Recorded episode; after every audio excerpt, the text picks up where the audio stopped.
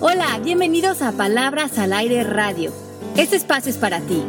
Soy Alejandra Llamas. Comenzamos.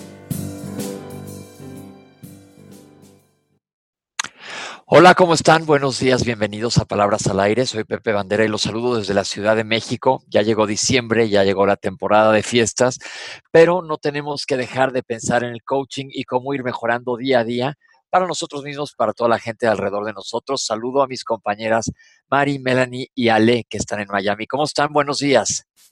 Hola, feliz de estar con ustedes más. Eh, un miércoles más aquí en vivo.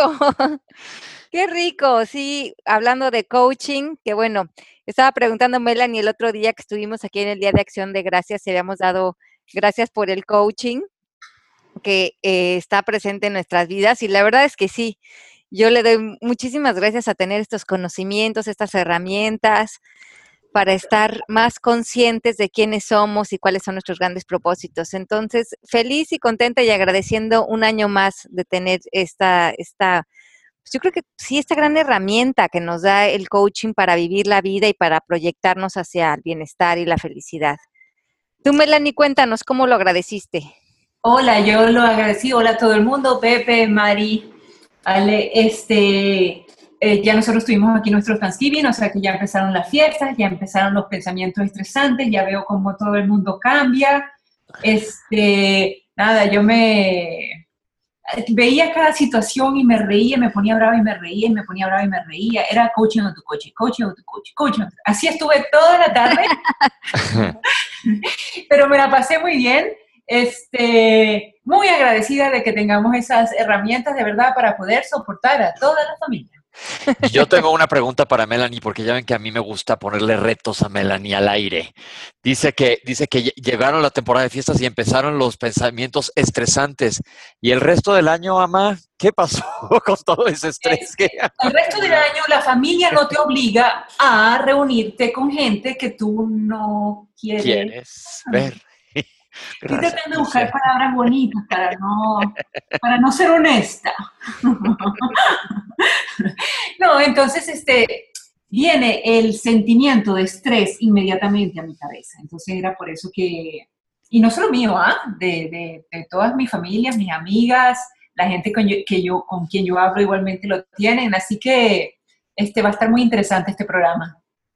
así es. Pues sí, hoy vamos a hablar de cómo controlar la mente cuando la tenemos verdaderamente enloquecida y a lo mejor, como bien dice Melanie, las fiestas familiares nos pueden enloquecer la mente.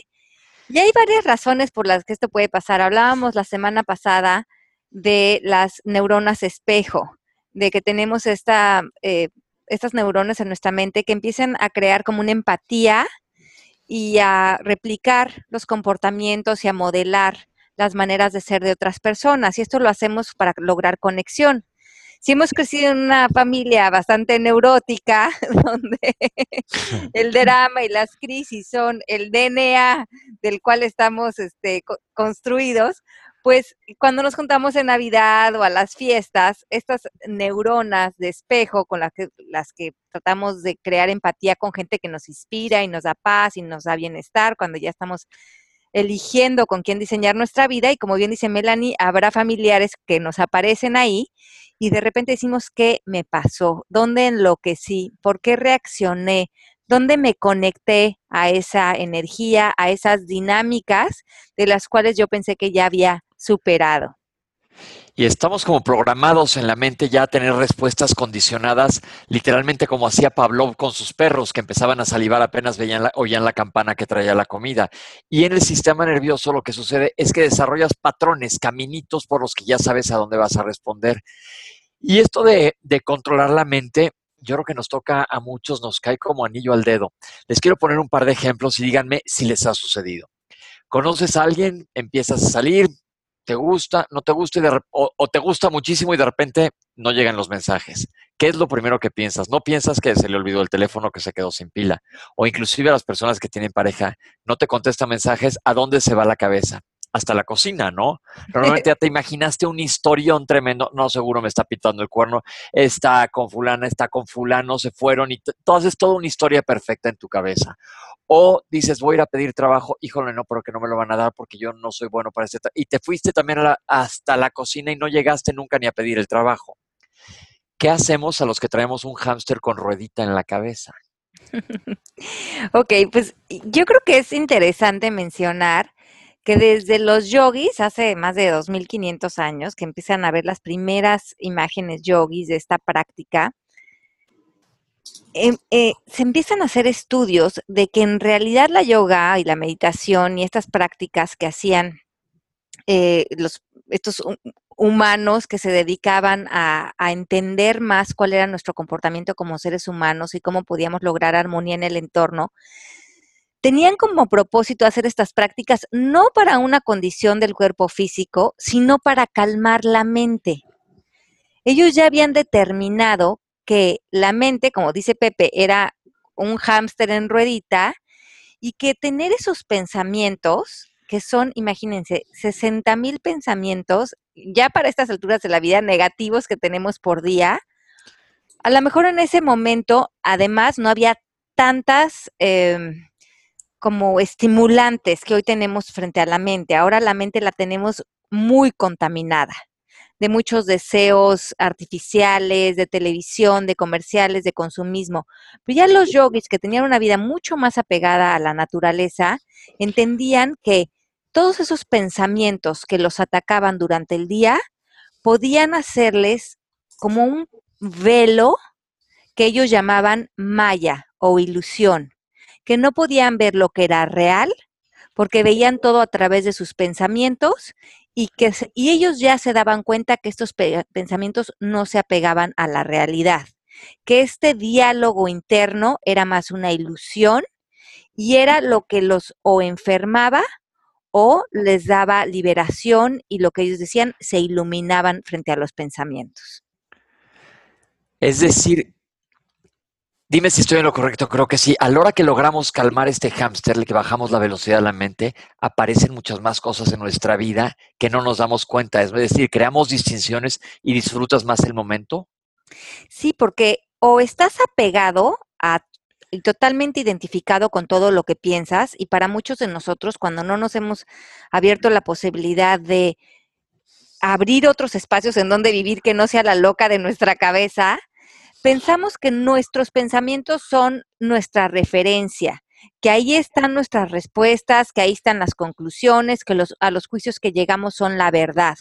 Por lo tanto, estamos poniendo mucha atención a nuestros pensamientos y no queremos que se nos vaya uno, no vaya a ser que se nos vayan nuestras grandes revelaciones.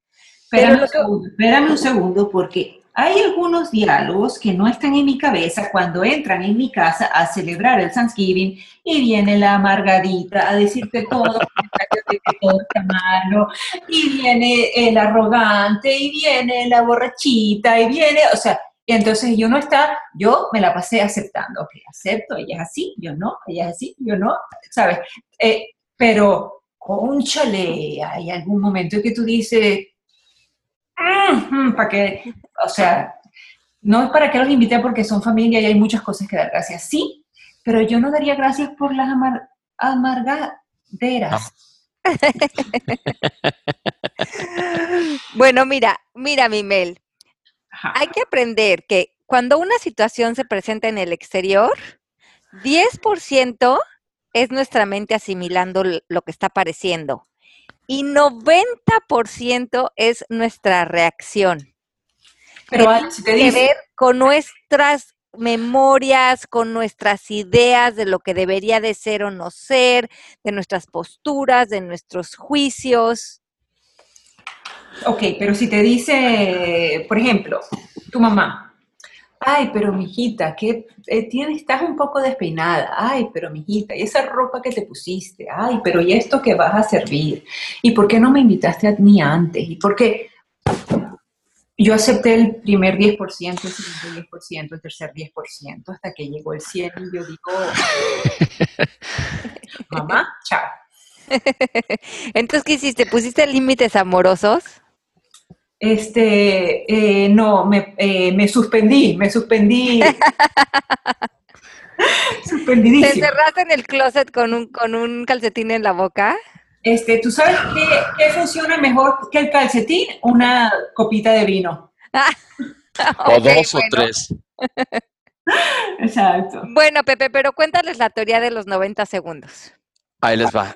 Cuando uno es reactivo, es decir, que algo te irrita o algo te prende, te jala el gatillo y tú te avientas como el borras, como así dice mi papá, no sé quién es el borras, pero bueno, pero como tigre a responder, normalmente las cosas no salen bien, pero si tú cuentas hasta 90, este lento, 90 segundos, este tiempo va a dejar que la respuesta inmediata de tu organismo se pase, esa respuesta adrenérgica, decimos nosotros, de adrenalina, se va a pasar. Entonces, si tú cuentas hasta 90 y neta es la verdad, aguántate, haz cuenta, cuando te digan algo, tú suspéndete como hizo Mel y cuenta hasta 90. Te vas a, esto te va a permitir tomar un paso para atrás, valorar la perspectiva e inclusive contestar como debes poniendo límites amorosos, porque una cosa es ser buena gente y tratar de ser mejor y otra cosa es ponerte como el tapete de la entrada que la gente te trate mal. No se trata aquí de ser así alguien como el duende de la Navidad, ¿no? Sino que aprendas a poner límites amorosos, como dice Ale. Cuenta hasta 90. En el momento que te den ganas de sacar a los ojos al de enfrente, nada más al de enfrente, suspéndete y cuenta 90. Tu respuesta sistémica va a pasar, la taquicardia va a pasar, las pupilas van a regresar a donde les toca estar, los pelos de la cabeza y de todo el cuerpo se van a volver a, a dejar de estar erizados como gato en Halloween, la tripa va a también a relajarse, porque todo esto sucede con una respuesta biológica. Tú lo has 90 hecho cuando tú estás con tu papá y tu familia en la mesa y se están agarrando. Tú lo, ¿Sabes que ahora viene una película que se llama Éxodo, que vi los cortos y hay una, una, una escena de una batalla de esas que contratan a miles de millones de extras o ya los multiplican por computadora? Y yo ya cuando llego ahí ya tengo todo una her- un herramientaje de armamento, empezando por el Hoponopono desde una cuadrantes. Hoponopono así como a hi ho, hi ho, allá voy, y allá adentro mucho aplico, mucho, mucho los 90 segundos. Tanto que me dicen, ¿estás bien? ¿Te quedaste pasmado? Entonces, una vez dije que, este, que estaba teniendo ausencias, porque la verdad, lo que sea para poder no responder, porque normalmente cuando respondes, está ideal si estás en un ring de box, en una clase de box, pero no en la vida real, porque normalmente es una respuesta desagradable que solo empeora las cosas. Eh, lo que te dijo tu ma, yo me acuerdo perfecto con cuando estaba en un programa de televisión. Dijo, "Mi- más si me estás oyendo, pues te voy a entanear una vez más, ni modo. Me habla mi mamá y me dice, te vi muy bien este, en la tele hoy, que bien bueno estuvo el programa. Ah, sí, ma, pues gracias. Sí, muy interesante, estuvo padrísimo, qué bueno estuvo la producción. Gracias, ma. Y el contenido buenísimo. Ah, pues gracias. Bueno, pues ya me voy. Nada más te puedo decir una cosa. Y le decía yo, ¿qué? Diles a las de maquillaje que se pasaron, porque yo ya lo comenté como todo el mundo y parecía soy una zanahoria. Sí, Me da mucha risa ahorita, pero en ese Y de la mamá de Pili. Entonces, este, lo primero que te dan ganas de hacer con una zanahoria, ¿sabes qué es? Pero entonces, este, empecé a aplicar el decir, pues bueno, más, se los voy a decir, voy a tomar tu consejo y les voy a decir las de maquillaje que le bajen. Yo quería, pero hacer un poco como George Hamilton en 1970 y no gastar el fantasma amistoso. Pero haz de cuenta, te pasa a ti eso. Y los que nos, desen- nos desencadenan más respuestas así casi siempre son los familiares. Ok, pero entonces la pregunta es, ¿ellos tienen ese poder? Claro. Ellos, eh, ¿quién te saca de o quién te desencaja? ¿Ellos o lo que piensas acerca de ellos? Ellos. No, que Yo estoy con Melanie, yo también creo que, híjole, no, porque si, si llega Melanie y me dice que parezco zanahoria. ¡Ay, te atacas de la risa! Pues sí, a lo mejor sí, tienes razón, pues todo está involucrado, todo es una red de conexiones neuronales, neuronas en espejo, ya hablamos de ellas, que te van a condicionar una respuesta. Pero aquí lo que buscamos es romper las respuestas condicionadas. Exacto. Entonces decimos que reaccionamos desde memorias aprendidas. O sea, que los pensamientos y las reacciones en realidad son memorias. Es como karma, es como basura que venimos reciclando. Y vienen de la identificación que tenemos con nuestra personalidad. O sea, yo como soy Alejandra, pienso esto, reacciono así. En el pasado, en todas las navidades he reaccionado así. Cuando mi mamá me dice esto, reacciono así. Nuestro ADN familiar, lo que decíamos Pepe, como es mi mamá, cuando me dice esto, ya hay una cuestión hasta celular en nosotras, en, o en nuestra relación, o contigo, con tu mamá, o, o, que es, hay una dinámica más profunda a nivel químico, a nivel celular, y eso lo tenemos que romper. O yo siempre he reaccionado así cuando estas cosas suceden, cuando mi mamá me tira esos comentarios, yo así reacciono. Pero eso, de eso tenemos un decir, podemos rediseñar, podemos eh, hoy recrear algo nuevo. Ese poder tenemos. Hoy podemos ya darle de tajón a esas memorias que son karma de pensamientos y movernos a un lugar de reírnos, de descansar, de donde nuestro ego no se sienta ofendido, no se sienta criticado y decir que empiece la fiesta, que empiece el show de los familiares y vamos a pasarla bien. Dice Cristina Ortiz, a mí me funciona respirando profundo, inhalando, contando hasta cinco, suspendes la respiración, es decir, aguantas la respiración cinco segundos y exhalas otros cinco segundos. Las veces que sean necesarias, pues sí, esta es una de las maneras de suspenderte. La respiración como es calmante, ¿verdad? Sí, la respiración es increíble y hace un poco eso lo que decía Melanie también de suspendernos. Entonces decimos que en estas situaciones no vemos las cosas como son, o sea, no vemos a nuestros parientes como son, o a las situaciones o a las fiestas navideñas como son, sino como nuestros pensamientos son.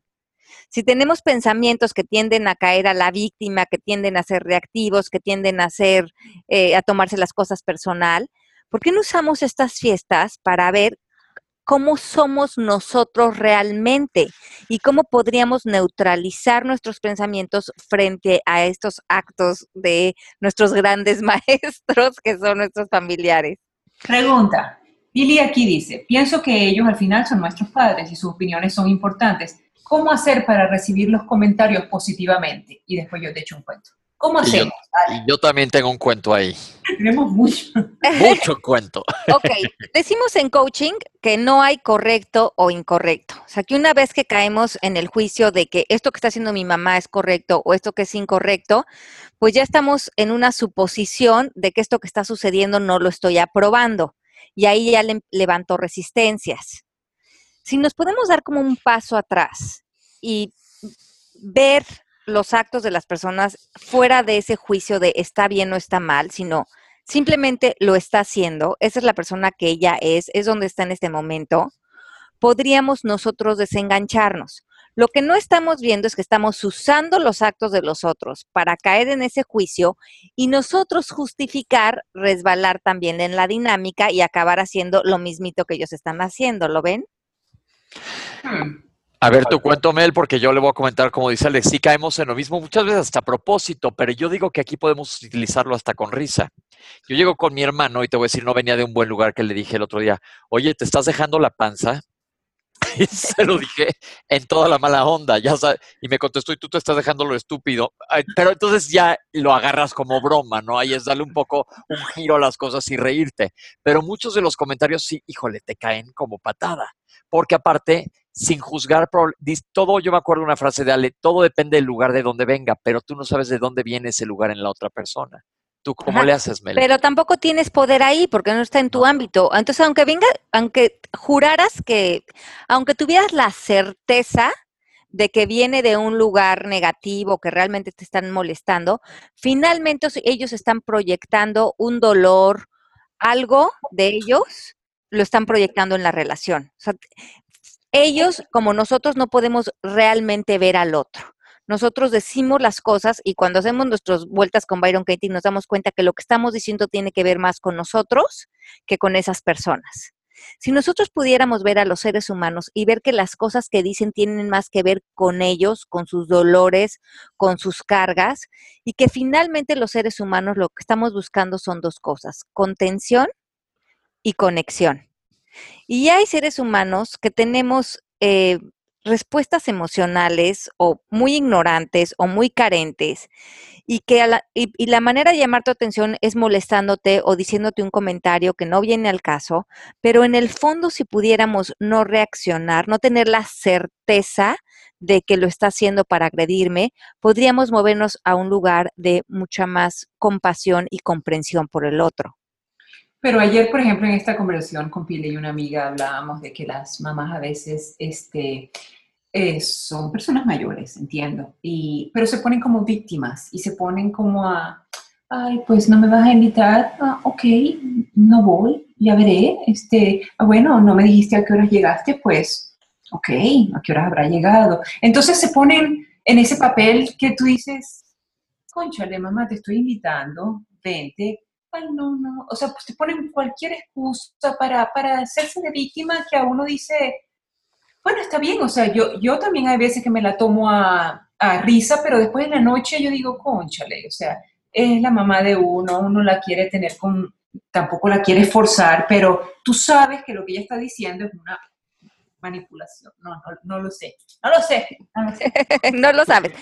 Pero lo que sí funcionaría aquí es ser más directa, abrir una comunicación directa con ella, es, si te dicen, ay, no me vas a invitar, en vez de que tú tengas la certeza que lo está haciendo para manipularte, porque lo que pasa es que cuando hacemos un juicio y ya creemos que ese juicio es la verdad, estamos sintiendo certeza frente a lo que pensamos, cerramos cualquier posibilidad de amor y de abundancia. Y yo creo que esto es bien importante que cuando decimos ya, esto es lo que está pasando con mi mamá, esto es lo que está pasando con esta persona, ya, la, puerta del amor, la puerta de la compasión, la puerta de la abundancia ya no entró a nuestra vida, ni para nuestro ser a nivel energético, ni para la relación. Y podemos ser más directos. Por ejemplo, decirle a la mamá, mami, ¿qué me estás queriendo decir con eso? ¿Estás sintiendo que no te estoy poniendo atención? ¿Estás pensando que no te quiero? Como quitarle el velo a las indirectas. Ser directo, empezar a ser directos nosotros. Mami, cuando tú me dices eso, yo lo vivo así. A mí me gustaría saber qué es lo que realmente me estás queriendo decir, qué es lo que necesitas de mí, porque la relación contigo me importa. Y así como que desencaramos las dos partes. Está muy bien. Listo, lo voy a hacer porque yo le decía a mamá lo que, lo que te haga feliz. Haz lo que te haga feliz. Entonces ella me decía, ok, mamá, ¿por qué estás brava? ¿Quién dijo que estoy brava? Ah. Dice María Luisa, Ash, me prendí hace un momento y no logré ni contar hasta 10. Sentí que fui juzgada injustamente. Resulta que llegué tarde ayer a mi casa por una situación que debía resolver y resulta que mi marido me encontró con cara de ogro. Y hoy tenía guardado eso y otras cosas más acerca de mí y me las lanzó. Yo no y yo no, y yo ni sabía que tenía pensamientos de desacuerdo sobre mí y mi trabajo. Es decir, se ve que su marido tenía guardado en la bolsa algo que le quería echar en cara y se lo echó en cara. Y ella no lo vio venir y se siente juzgada injustamente. Sí, pero entonces, a ver, el, en este caso, el marido, pues este es en su derecho de opinar lo que se le pegue la gana, como todos nuestros familiares. Ahí no está nuestro ámbito, no tenemos mucho decir frente a eso regresamos a que lo que nosotros pensamos acerca de lo que ellos dicen o piensan puede o llevarnos al infierno o quedarnos en paz y decir, bueno, a lo mejor estaba teniendo un mal día o si realmente tiene este pensamiento, me gustaría hablarlo desde la curiosidad. Yo también más tranquila, no tomarlo personal en la noche, como bien dice Melanie, a lo mejor abrir un vinito o una cena rica y decirle, ¿qué es lo que realmente estás pensando de mi trabajo? Me gustaría que te comunicaras conmigo nosotros podemos ser grandes maestros de ser directos y eficientes con nuestra comunicación. Si tienes algo, si estás pensando algo, dímelo y dímelo de frente y dímelo para que haya crecimiento para mí. Pero si me lo dices enojado o si me lo dices reactivo, eso no tiene mucha funcionalidad en nuestra relación. Y ahí la otra persona, en vez de sentirte ofendido, si la otra persona te quiere y, pueden encontrar maneras de decirse las cosas y comunicárselas desde un lugar de productividad, van a madurar mucho las relaciones. Ok, voy con Edgar Díaz. Ale, ¿podría darme un ejemplo un poco más concreto? Es decir, ¿cómo no reaccionar a un comentario de un familiar que te dice algo así como, hola, ¿cómo te ha ido? ¿Y cuándo piensas hacer algo positivo por tu vida? Es que yo me preocupo por ti. ¿Qué responder a eso sin Pues es que volvemos a lo mismo, mi Edgar, que te mando un beso grande. Finalmente está viniendo de la visión del mundo de él. Si él te está diciendo eso, probablemente él es el que está sintiendo que él no está haciendo algo productivo con su vida, porque él está, esa cuestión de proyectarnos, si no nos damos cuenta hasta qué nivel nos conduce como seres humanos, de verdad que desvanece que ya te tomes las cosas personal, porque si el familiar te dice, ¿cuándo piensas hacer algo productivo con tu vida? Y él, si estuviera haciendo un Byron Katie, él vería que tendría que ver que ese juicio tiene más que ver con él que con Edgar. Entonces, pues, tú te sacudes de eso, porque si finalmente si tú sientes que estás satisfecho con tu vida, pues bostezas y te sigues derecho. Si te peguen algo, el comentario es porque a lo mejor tú tienes la creencia de que podrías estar haciendo otras cosas con tu vida. Entonces usa eso como tarea para diseñar un nuevo plan de acción y bueno, decir, mira, vino un maestro a ponerme una creencia que tenía en voz fuerte. Pero cuando es... tu mamá, perdón, Pepe, cuando es tu mamá y tú quieres tanto a esa persona y esa persona de 10 cosas que ve que tú estás haciendo, eh, se enfoca en la mala. Ella nunca te va a decir felicitaciones por el programa de radio que hiciste. O sea, por ejemplo, la, mamá de Pepe dijo lo bueno antes. Pero cuando tu mamá empieza y te dice todo lo negativo nada más, uno se cansa. Por más de que uno piense, oye, yo hice otras cosas positivamente y ella fíjate que no se da cuenta. ¿Cómo no reaccionar? Pero eh, tú, ¿a dónde quieres poner tu poder? ¿Se lo quieres dar a tu mamá? ¿Se lo quieres dar a los comentarios de tu mamá? Tú tienes que decidir quién es el dueño de tu bienestar. Y mientras que otras personas sean los dueños de tu bienestar porque sus comentarios tengan esa fuerza, ese peso en ti, entonces en ese momento tú les entregas tu poder, tu paz, tu bienestar y te arruinan el día si tú se los permites. Pero el puente es lo que tú pienses acerca de lo que ellos dijeron. Si tu pensamiento es, mira, esa es tu opinión, yo estoy satisfecho con lo que estoy haciendo, estoy contenta con mi trabajo y te sigues a, disfrutar tu vida, te quedas en tu ámbito, el mayor regalo que te das es que permites que otros piensen lo que se les pegue la gana y tú te empiezas a fortalecer espiritualmente, porque no dependes ni del aplauso, ni de la aprobación, ni del permiso de nadie para ser feliz. Me encanta eso porque yo sí lo he hecho cuando alguien me dice algo que siento que no, no va conmigo, me dice, pues, estás haciendo tal cosa mal. Yo, pues la neta, pues felicidades por tu opinión, pero neta me vale porque yo estoy contento con lo que estoy haciendo. Y entra ahí mucho la, vamos a nombrarla, la teoría de la pizza. Porque si no te lo crees tú, pues entonces que digan lo que quieran, ¿no? Y yo creo que los seres humanos también confundimos mucho amor con aceptación. Mm. Estamos como que salimos al mundo buscando aprobación, aceptación, en confusión con el amor. Y no, el amor es algo más profundo, es algo que está ahí. Pero si, si le damos, si estamos buscando de nuestros papás o de nuestros familiares aprobación, aceptación, porque ahí es donde sentimos que nos vamos a, sentir amados o valorados por ellos, ya estamos haciendo una mezcla muy peligrosa para nosotros, porque entonces estamos viviendo y tomando acciones en favor de complacer a otras personas y cuando no los complacemos o no nos dan el comentario que deseamos, nos minamos porque en el fondo estamos haciendo un cortocircuito de no me ama. No, sí te ama, pero no tiene la obligación de aprobarte o de estarte aplaudiendo o de estarte reconociendo, porque el, el amor ya está implícito. Wow. wow. Bien, hay varios comentarios. María Elena Chocolatl Ay, qué original, como chocolate, de ahí viene esa palabra. Oye, María Elena nos manda saludar desde Alemania, saludos de regreso hasta Alemania. María Luisa dice que muchas gracias por el comentario, que ella le va a poner veneno a su esposo, pero va a respirar y respirar. Pero dice Rodarte, hola, y si es algo que te reclaman y no es cierto y no te creen, ¿cómo haces para quedarte en la luz? ¿Cómo? que, ¿Me repites la pregunta? Sí, dice, ¿Cómo haces si alguien te está acusando o reclamando de algo que no es cierto, pero a ti no te creen lo que estás explicando? Ay, pues entonces mm, mm, bosteza. Pues sí, bronca de ellos. E, en coaching decimos que no es necesario dar explicaciones. Esa es una de las premisas del coaching. Tú quédate en tu ámbito, la verdad nos hará libres y muy a gusto por la vida. Mientras que tú estés contento con lo que tú haces y tú estés satisfecho y tú estés dando lo mejor de ti, lo mejor posible, tú estate ya en paz. Es que estar viviendo estas vidas para buscar aprobación y para comprobarnos que somos buenas personas y para demostrar es muy cansado. Mientras que tú estés contento y satisfecho, la honestidad y la integridad tiene que ser contigo y hacia ti. Ok.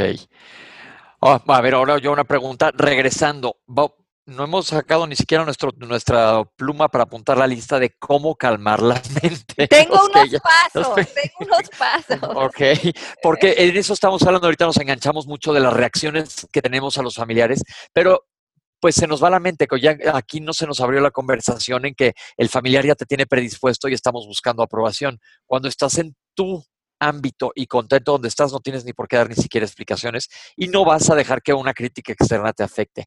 Pero los que tenemos la mente a 2000 revoluciones por segundo, help. Exacto, y, mira, y aquí nos dice, Abel, te mando un beso, ya te vi que estás aquí en el chat. Nos dice también María Elena que los cuatro acuerdos de Miguel Ruiz nos pueden ayudar con esto, y es verdad, vamos a repasarlos. Para los que no han leído el libro, que también se los recomendamos que los lean, es uno, honra tu palabra, o sea, sé lo más eh, honesto que puedes con tu palabra. Eh, no te tomes las cosas personal. No asumas, o sea, no, no, asumas lo que otros piensan, no llegues a conclusiones, que eso es lo que estamos asumiendo, que los demás piensan, hacen o deberían de ser diferentes, y haz lo mejor que puedas. Y también a mí me gusta incluir en este de haz lo mejor que puedas, que a veces lo mejor que puedas es poquito. Y eso es lo mejor que puedes. Y a lo mejor en el pasado, revisamos nuestro pasado y dices, ay, ¿cómo hice esto? ¿Cómo me equivoqué aquí? Créeme que en ese momento estabas haciendo lo mejor que podías.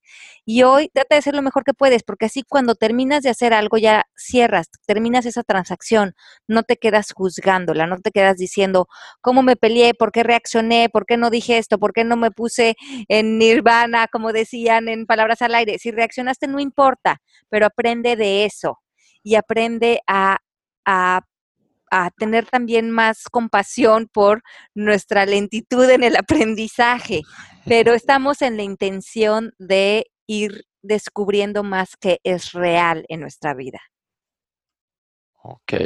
Yo tengo una pregunta aquí de Juan que dice, yo para ver a la familia tengo que viajar a ellos, tengo que viajar o ellos viajan a mí. Entonces mi problema en estas cosas de pasar mucho tiempo en familia o tener amigos en la casa es que yo siempre me encuentro dedicándole tiempo a todo el mundo menos a mí. Entonces termino súper estresado, cansado, con los pelos horribles, de mal humor, etc. Entonces, ¿cómo hago para encontrar mi paz y a la vez disfrutar de ver a mi gente en el poco tiempo que pasamos juntos? A lo mejor tendrías que diseñar una práctica diaria para mantenerte en un espacio de eh, neutralidad, en un contexto de maestría. Por ejemplo, yo normalmente cuando viajo con mi familia eh, o, con familiares o con los familiares de mi esposo, planeo ir diario a una clase de yoga, porque sé que necesito ese espacio para estar sola, para llenarme de energía, para llenar mis tanques, para bajar mi briti mental, que es este movimiento del hámster que tenemos, y después adaptarme a los planes familiares, ya habiendo vaciado mi energía, poniéndome en perspectiva, habiendo pasado en, eh, como un tiempo de nutrir mi ser. Porque ¿cómo vamos a dar lo que no tenemos? ¿Cómo vamos a dar paz? ¿Cómo vamos a dar bienestar si no la estamos cultivando? Y la tenemos que cultivar todos los días, porque si no estamos dando desde un contexto de mucha carencia.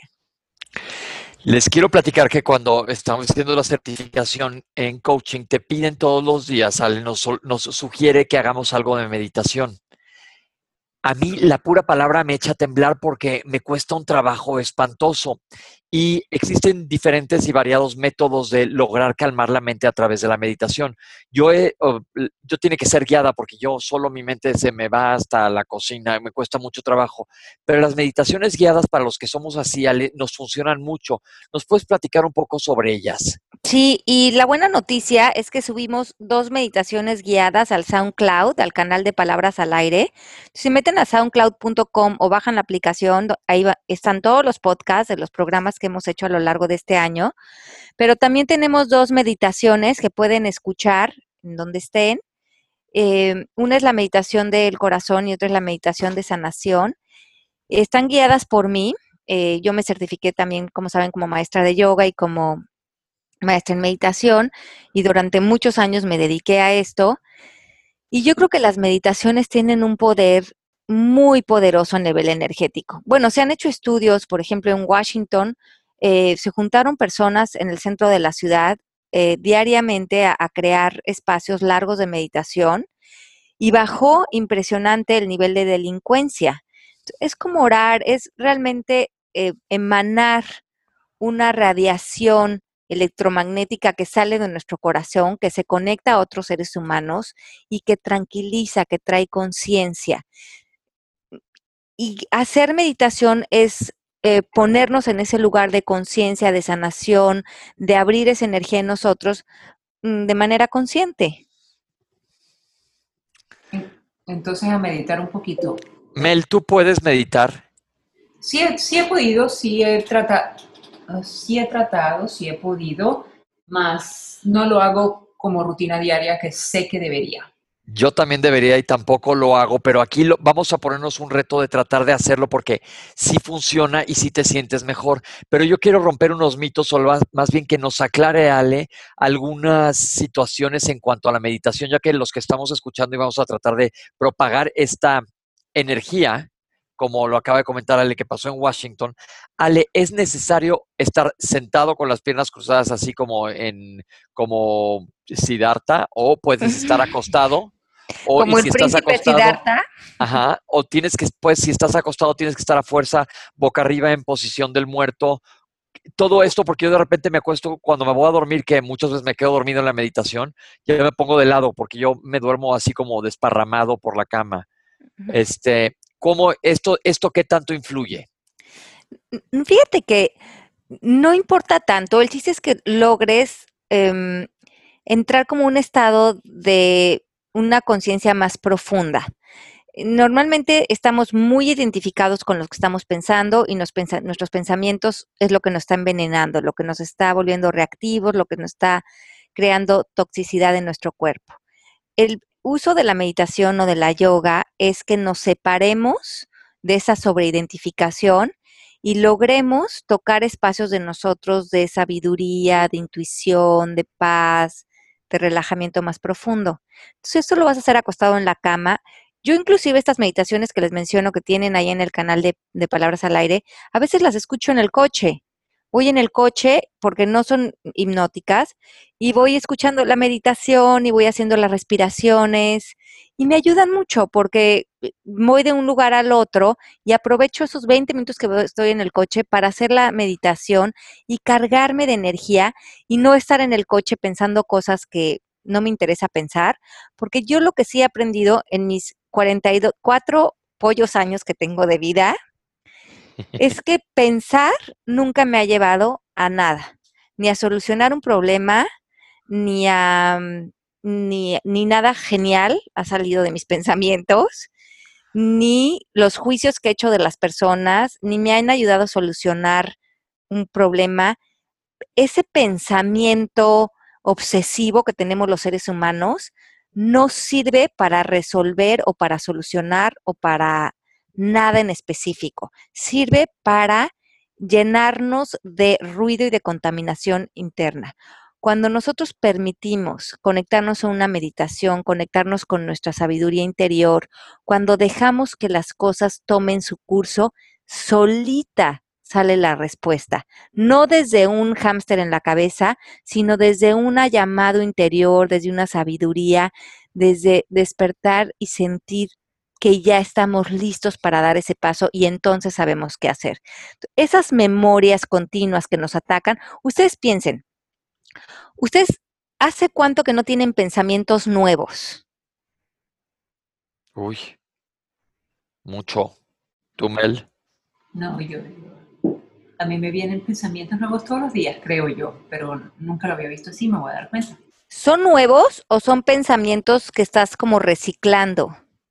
Hay muchos reciclados, pero sí hay muchos nuevos todos los días. Pero pensamientos. Pues, pensamientos, cosas, ganas. Ah. Porque una cosa es como la creatividad, la intuición, el crear, pero otra cosa es esta voz que está en la mente que está constantemente hablando de tontería y media. ¿Esa mente les ha traído algo nuevo, muy innovador, que digas, wow, con este pensamiento que acabo de tener, nunca lo había tenido? O si se dan cuenta que son memorias reciclándose y reciclándose. A lo mejor cambian un poquito de persona o de tema, pero son más o menos la misma carga emocional. Pues eh, En el día a día, yo creo que el coaching a mí me ha dado ah, una herramienta para bajar un poquito el ruido que yo tengo con mis pensamientos, pero sí no puedo negar que estas ah, fiestas navideñas les ha subido el volumen. Ajá, pero te das cuenta que no son pensamientos nuevos, son pensamientos que han sido recurrentes en las fiestas navideñas. Sí, a lo que tú llamas ruido, sí. Ajá, entonces, si nosotros nos damos cuenta que estamos reciclando pensamientos día con día, como si tuviéramos una grabadora que le ponemos play, y seguimos pensando que eh, eh, hay que ponerle cierta atención a estos pensamientos porque en algún momento nos van a decir algo muy luminoso, entonces no le bajamos el volumen, pero le bajamos el volumen cuando verdaderamente entendemos que eso que me estás diciendo hoy ya me lo dijiste ayer, antier, pero hace cinco años, pero hace diez, y no me ha servido de nada más que de volverme reactivo o de darme miedos, porque estamos entendiendo que un pensamiento crea una emoción. No existe el pensamiento neutral. La única manera de bajarle ese peso a los pensamientos es no poner nuestra atención ahí. Yo voy a seguir con los tecnicismos. Entonces sí lo puedes ser acostado en una posición cómoda. ¿Qué sucede Ale, porque a mí me pasa mucho y me pasa, por ejemplo, en yoga. El otro día hice una terapia Reiki y me quedo dormido. Alguien me dijo una vez, está muy mal que en la meditación te quedes dormido. Pues eh, yo creo que a veces estamos con tanta necesidad de descansar, de descansar el espíritu y la mente, que nos vamos a quedar dormidos. Ah, Pero estamos quedándonos dormidos en un estado de, de mayor profundidad, de mayor paz para el cuerpo. Entonces es un sueño que va a nutrir al ser. No es el sueño que tomamos cuando estamos todos llenos de ansiedad, eh, electrificados por, por la mente. Y eso es real, ¿eh? yo lo he sentido, les platico que cuando yo eh, hago Shavasana o en, en, yoga o en una de estas como el Reiki, híjole, sientes que duermes mucho más que cuando me duermo en la noche, que normalmente yo soy como Drácula y no duermo, pero este, sí se siente delicioso y todo tu cuerpo amanece rejuvenecido. Sí, es impresionante porque el cuerpo necesita estos espacios, porque en, en, estas meditaciones, en el reiki, en los masajes, que son además parte de la medicina del sistema médico ayurvédico, ellos parte de las eh, medicinas que te dan a veces es escuchar música, meditar, darte masaje, porque subes tu nivel energético, subes tu nivel de conciencia y ahí viene más salud para ti, bienestar, bienestar emocional, bienestar para el espíritu. Bien, seguimos con muchos comentarios. Basmel. Cristina dice, realizar la meditación es una energía pura que se expande en todo tu ser. Es un verdadero regalo experimentarlo cada día, así como estando en contacto con la naturaleza. Edgar dice algo así como, no te preocupes, ocúpate, vamos a meditar. algo así, Edgar, sí. Julisa79 dice, ¿y qué pasa cuando se hace unos dos meses, unos dos meses y después por cansancio o tiempo o lo que sea, las dejo de hacer y después me siento un poco culpable por no lograrlo y vuelvo a empezar? Por lo que dices es no tiene que llegar la noche y escucharlo, puedo escuchar las meditaciones como si fueran mi música diaria. Sí, exacto. Eh, usen la meditación cuando quieran, úsenla en el coche, ahí es un buen lugar, o en la mañana, o cuando se están maquillando, pongan una meditación y sigan las respiraciones. Es mejor hacer eso que a veces encontrar el momento perfecto para sentarte con las piernas cruzadas, sino incluir esto como, como algo natural de tu rutina. Hacerlo más práctico para nuestro... Hacerlo más práctico para que justamente no eh, se salga de nuestros espacios en la, en la primera de cambios. En la cola del banco, que la odio. En la cola del banco, exacto. Conectas tu teléfono a tu SoundCloud, palabras al aire radio, y te, te, escuchas un ratito, cierras los ojos ahí o los abres y los cierras tantito, y ahí estás respirando y haciendo tu meditación y vas a ver el, el estado de, de, de bienestar en el que pones a tu cuerpo.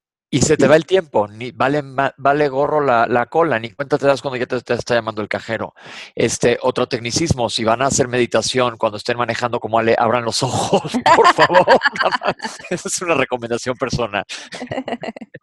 Dice Ale, dice Dubia, primero que es un placer escucharnos y es un placer que nos escuchen, Dubia, muchas gracias. Y dice Ale Mejía, muchas gracias por darnos la oportunidad de crecer y aprender cosas interesantes. Me gustaría un programa que hable de la meditación más a fondo. Pues en esas estamos, Ale, ponnos tus preguntas porque yo estoy junto contigo que tengo miles de dudas, pero me ayuda cuando las externan ustedes. Y Fernández Ana dice, buen día. ¿Querrías decirme cuáles son los pensamientos nuevos para ti, Ale? No, para Melanie. Melanie dice que ella tiene pensamientos nuevos. Este son uh, triple X. No se puede. Una cosa son pensamientos y otras son fantasías, ¿eh? Exacto. El que hayas vaciado las tiendas de Halloween de Miami no es cosa de todos los demás. Melanie, por favor, vamos a mantener el programa de eh, mañanero. calladita, mamá.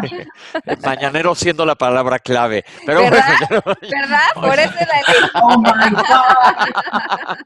Oye, a ver, otra cosa. Entonces, estamos en que todos hay que tratar de calmar nuestra mente.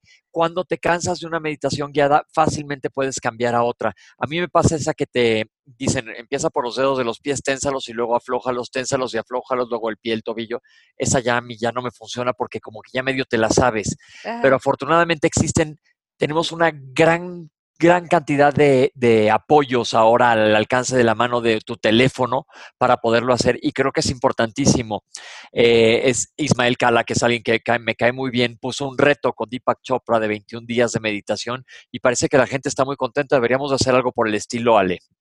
Sí, exacto, hay que hacer algo por el estilo, pero por lo pronto que vayan haciendo el de ellos y que escuchen las meditaciones que tenemos en el canal de Palabras al Aire. Y una vez que lo incorpores a tu vida como rutina diaria, pues va a ser como lavarte los dientes, no te va, ya te incomoda estar con los dientes sin lavar. Entonces, pues el chiste Sí, es que lo si te incorpores. empiezas a sentir como alterado, fuera de tu centro, sabes que si haces una meditación de 15 a 20 minutos, vuelves a estar en ese espacio de bienestar. Yo creo que vale muchísimo la pena.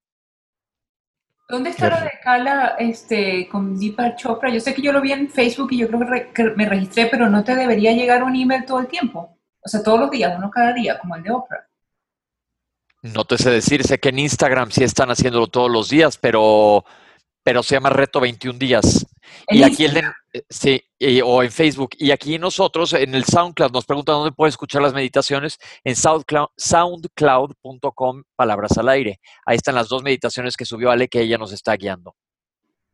Ajá, exacto. Que esas las pueden hacer. Ana Fernández, entonces me quedé en blanco. ¿Los pensamientos nuevos son las afirmaciones que haces o los decretos?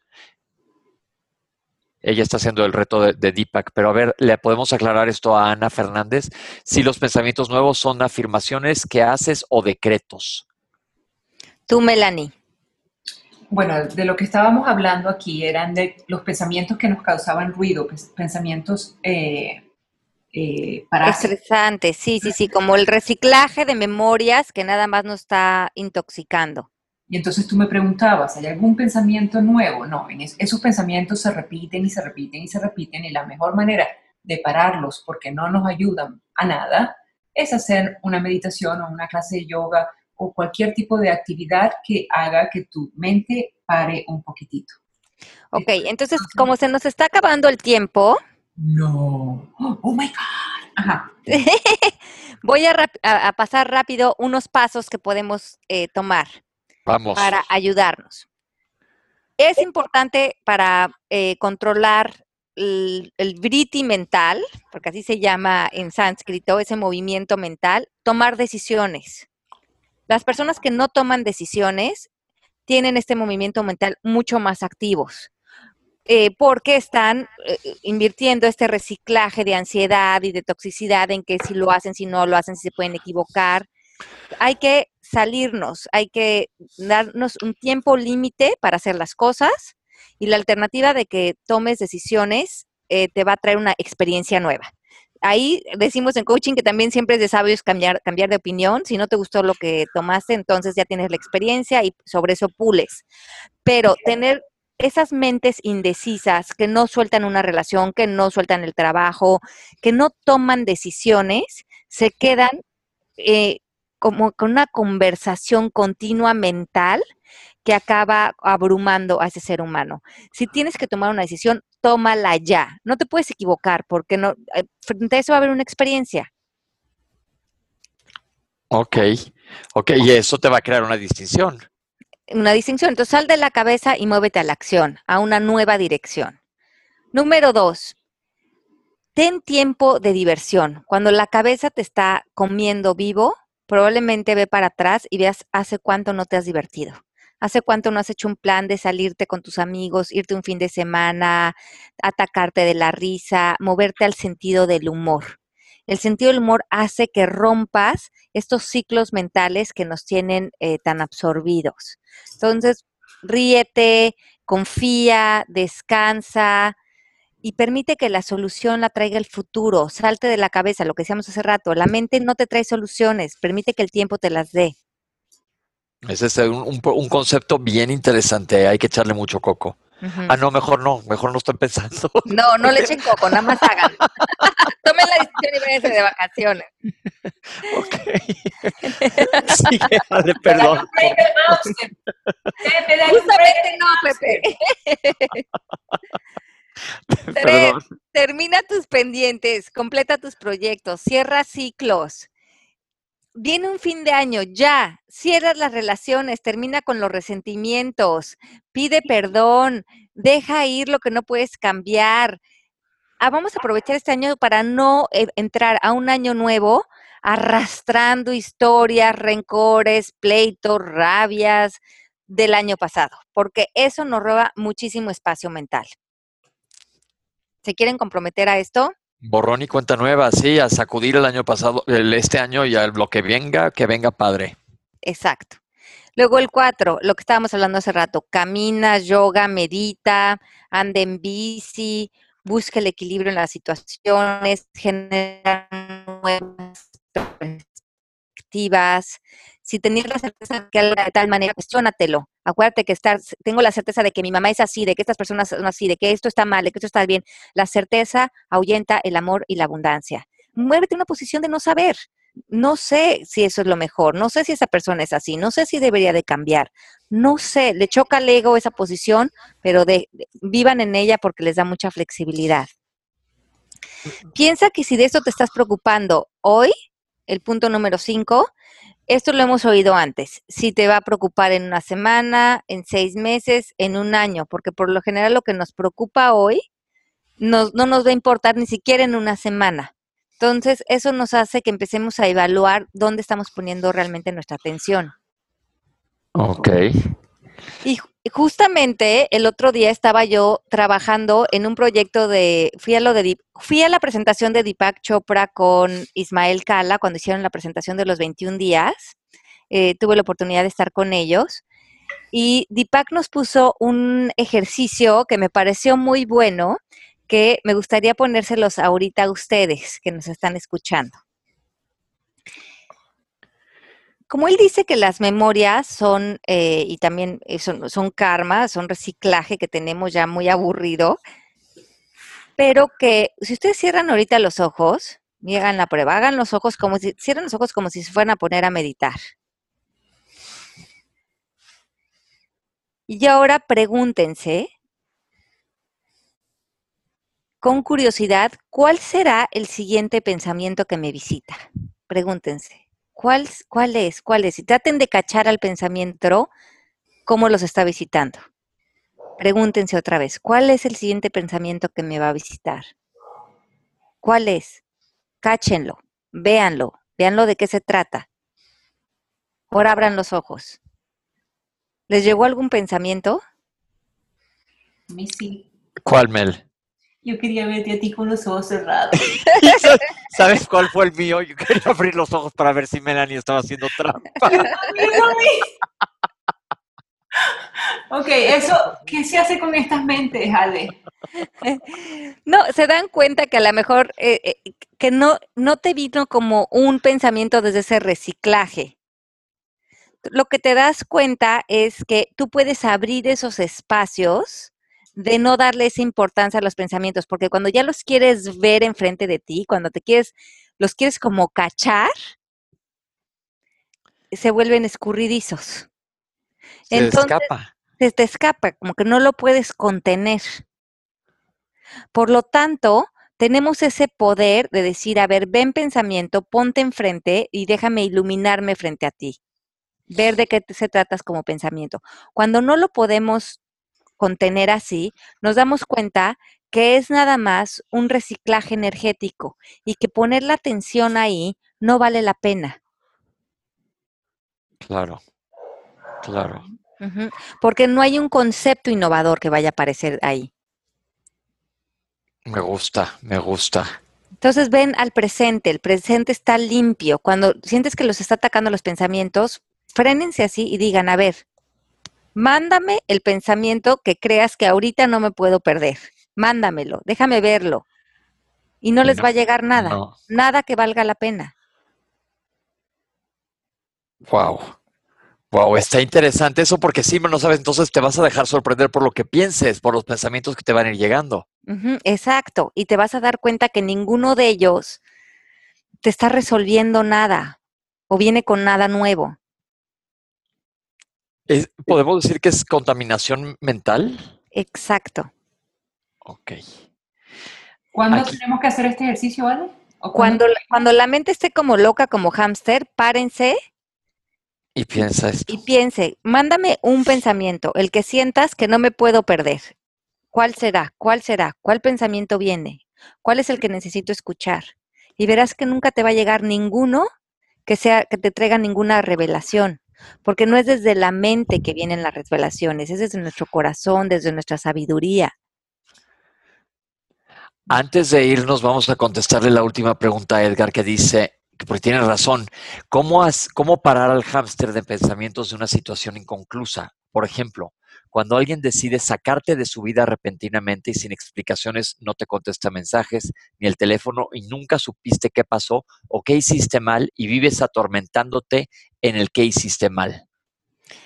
Pues aquí mi Edgar, volvemos a que eso está en el ámbito de otra persona. Y lo que otra persona haga o diga o si deja de hablar está en su derecho y está en su ámbito.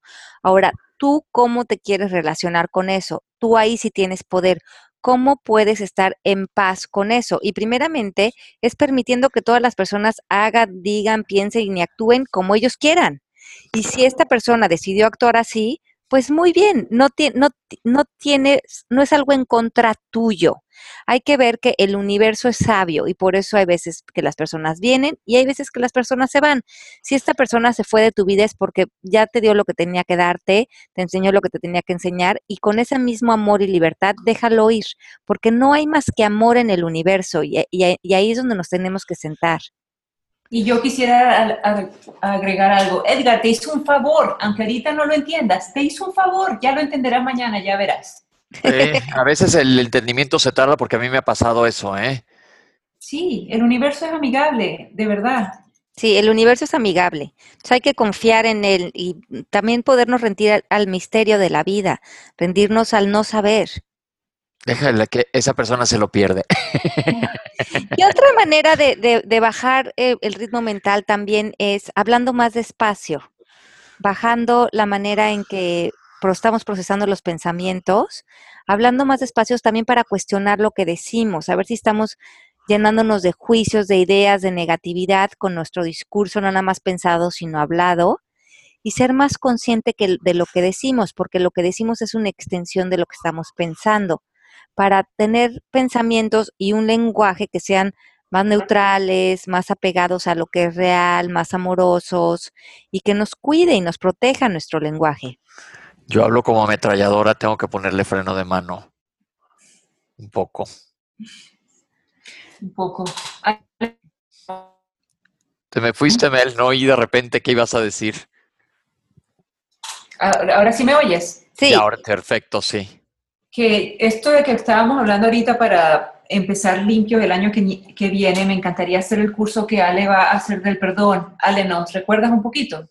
Sí, claro que sí. Eh, lo iniciamos el viernes pasado el curso del perdón. Lo pueden buscar toda la información en eh, mmkcoaching.com. Son seis semanas para aprender cómo perdonarte y perdonar a otros.